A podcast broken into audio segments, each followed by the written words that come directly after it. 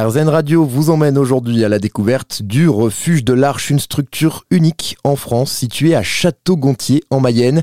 Bien plus qu'un simple zoo, c'est un véritable sanctuaire qui s'est spécialisé depuis près de 50 ans dans l'accueil d'animaux exotiques. Le public peut le visiter, plus d'un millier d'animaux sont répartis sur 23 hectares. Des espèces sauvées de trafic, de maltraitance et parfois même saisies chez des particuliers. Et on peut dire que les années à venir s'annoncent chargées pour les équipes du refuge, puisque d'ici 2028, les animaux seront interdits dans les cirques.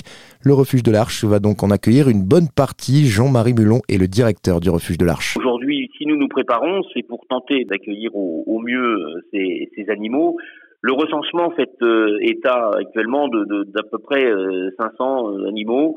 Je pense que c'est sans doute un peu un peu plus, mais 500 individus à, à répartir dans des structures. 2028, c'est demain. C'est-à-dire qu'il faut imaginer que potentiellement, nous pourrions ici en Mayenne recevoir 18 grands fauves au global. Nous pourrions accueillir une, une douzaine de, de zèbres de la même manière, des primates, etc.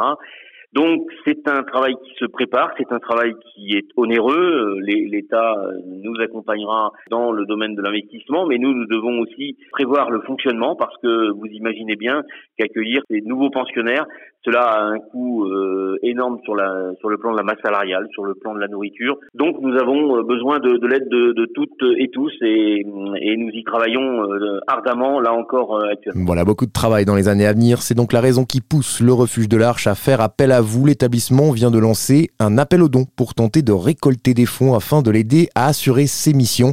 En 2022, le refuge a accueilli 21 nouveaux animaux et attiré plus de 80 000 visiteurs dans son parc.